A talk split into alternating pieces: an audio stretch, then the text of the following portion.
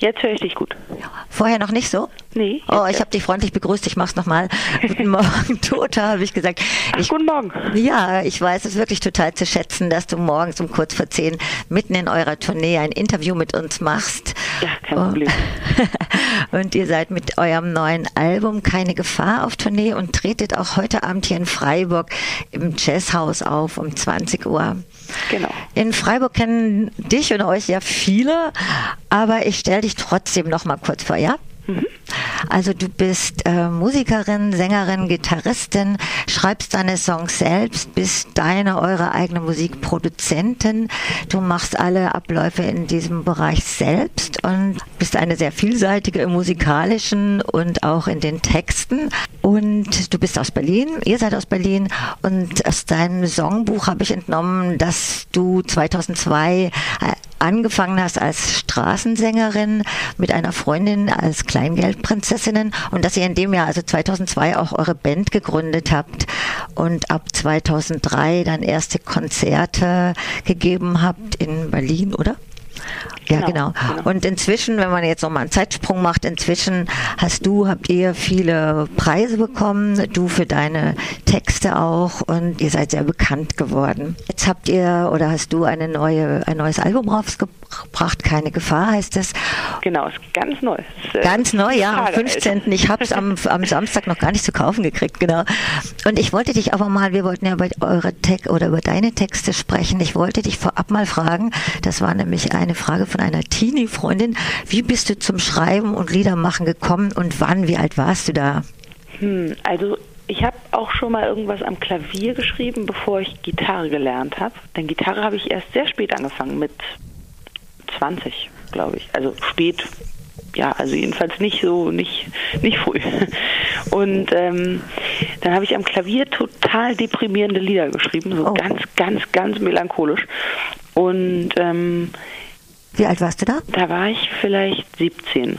Ah, und was waren denn, und die Lieder, worum ging es damals in den Texten? Ach, das war irgendwie sehr, ja, weiß ich, sehr depressiv, kann man sagen, sehr ähm, verzweifelt auf so eine Art. Ah, ja. Genau, und das, ähm, das wäre auch nichts, was ich jetzt wirklich irgendwem hätte vorspielen wollen. Aber es hat mich, ja, es hat mir Spaß gemacht oder und dann war ich halt auch sehr lange ganz ähm, schüchtern damit oder habe mich gar nicht damit rausgetraut. Und dann habe ich angefangen, Gitarre zu lernen mit 20 und das, also habe ich gemerkt, das ist mein Instrument. Und ich hatte auch keinen Unterricht. Ich habe es mir so selber beigebracht und habe total viel gespielt und ähm, dann kamen auch schnell die ersten Stücke. Ich wollte dann immer Sachen nachspielen, aber die waren mir zu schwer und dann habe ich angefangen selber zu schreiben, denn äh, das war, die Sachen waren dann halt so so leicht, dass ich sie spielen konnte.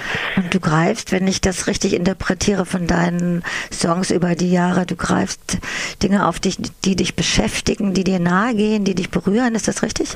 Ja, klar. Ich glaube, man kann es ja auch nur, und politischen. Ja, man, man kann es ja auch nur so machen. Also ich glaube, ein, ein Lied schreiben ist ja, ist ja anders als jetzt ein Zeitungsartikel, wo man sich ein Thema vornimmt und dann recherchiert man und dann arbeitet man das irgendwie so ab. Ein, ein Lied muss ja immer irgendwo einen einen emotionalen Zugang haben zu einem Thema und deswegen kann ich das auch nur so machen, dass ich eben die Dinge aufgreife, die mich, die mich beschäftigen. Aber es ist ja auch sehr persönlich und du zeigst ja da auch ganz viel von dir. Das finde ich auch immer wieder ganz schön mutig. Ja, ich, ich weiß nicht genau, so persönlich ist, also ja schon, klar. Und es ist auch, naja, mutig. Wieso? Bei welchen Stücken findest du es mutig?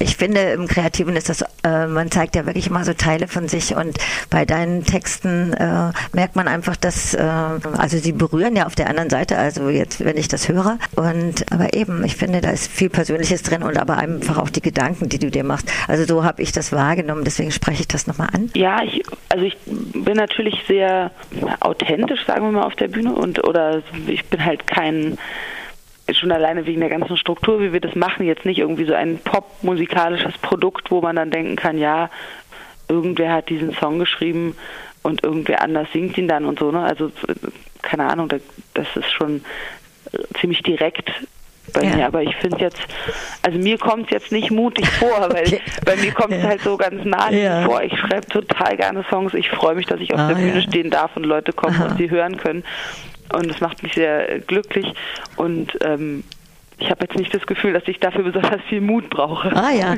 also auf deinen Konzerten ist das ja auch auffallend, finde ich, dass da auch immer alle Junge bis Ältere mitsingen. Also unglaublich viele können deine Texte und den Kontakt finde ich auch im Erleben oft, oft sehr schön. Aber eigentlich wollten wir über deine Texte sprechen und auch von, den, von dem neuen Album. Keine Gefahr. Wieso heißt denn das eigentlich keine Gefahr? Tja, schwierig. also äh, ganz ehrlich, es hieß ungefähr bis einen Tag bevor das Cover in den Druck musste, hieß es äh, Die Flucht nach vorn. Und ich fand den Titel sehr gut, weil er zu ganz vielen Liedern auf dem Album super passt. Also so ein bisschen manchmal halt wirklich die konkrete Flucht oder politisch auch oder dann, dann manchmal die innere Flucht, was ja Musik ganz toll sein kann. Ne? So ein bisschen die Flucht nach innen.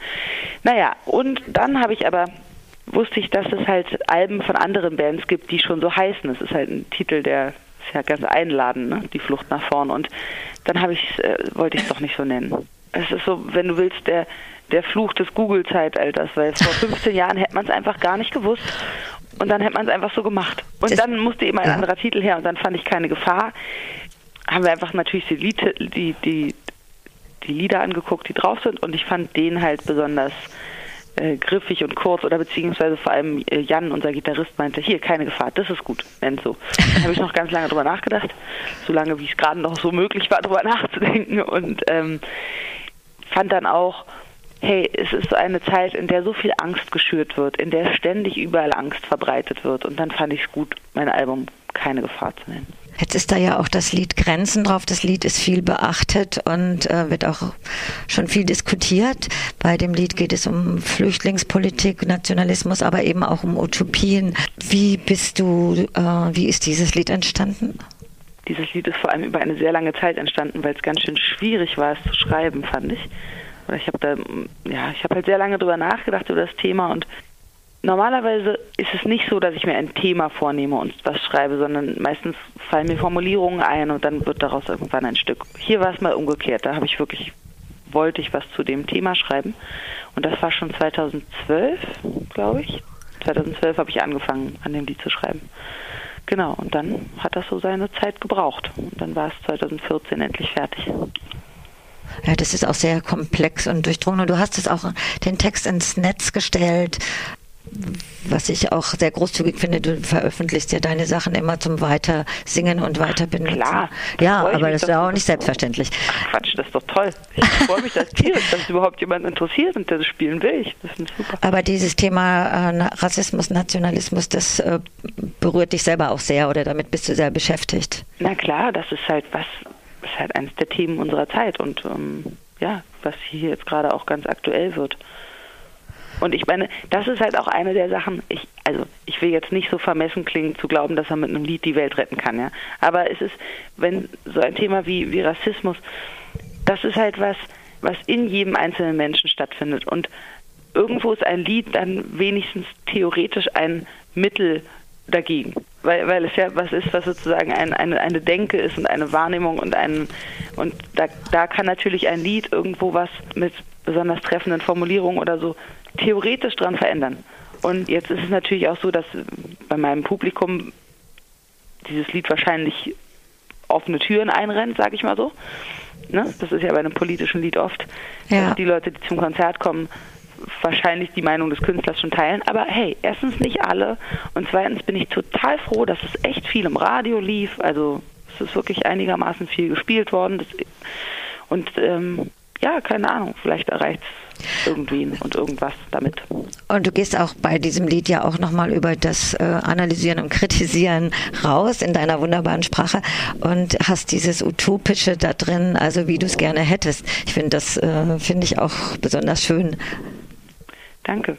Ja, ich glaube, das, das darf ein Lied halt. Ich meine, das ist, es ist halt gut, dann mal den, so ein bisschen den Blick zu heben aus der aktuellen Situation und einfach zu versuchen, in in die Richtung zu gucken, ja, die ich für die richtige Richtung halte. Naja, das macht dann nochmal so Denkräume auf, finde ich. Mhm. Aber ich sehe jetzt gerade, mein Kollege gibt mir auch ein Zeichen, dass wir leider, leider äh, schon zum Ende kommen müssen. Dann hören möchtest, wir doch lieber noch das Lied. ja, wir hören noch das Lied auf jeden Fall. Aber möchtest du noch zum Abschluss was sagen von dir aus? Ich möchte sagen, ähm, ihr seid alle herzlich eingeladen, im Jazzhaus vorbeizukommen. Ich komme auf jeden Fall. Ein paar Karten und ähm, es wird, glaube ich, ein sehr schönes Konzert. Wir sind jetzt schon ganz gut eingespielt und macht sehr viel Spaß. Dutta, ich danke dir ganz, ganz herzlich für das Interview und ich für meine Person werde auf jeden Fall heute Abend auf das Konzert gehen und dich hören mit deiner neuen äh, CD und mit, dein, mit deiner Band. Ganz herzlichen Dank. Gerne, gerne. Und heute Abend im Jazzhaus um 20 Uhr in der Schnevlinstraße 1. Also, auf Wiederhören, Dutta. Auf Wiederhören, tschüss.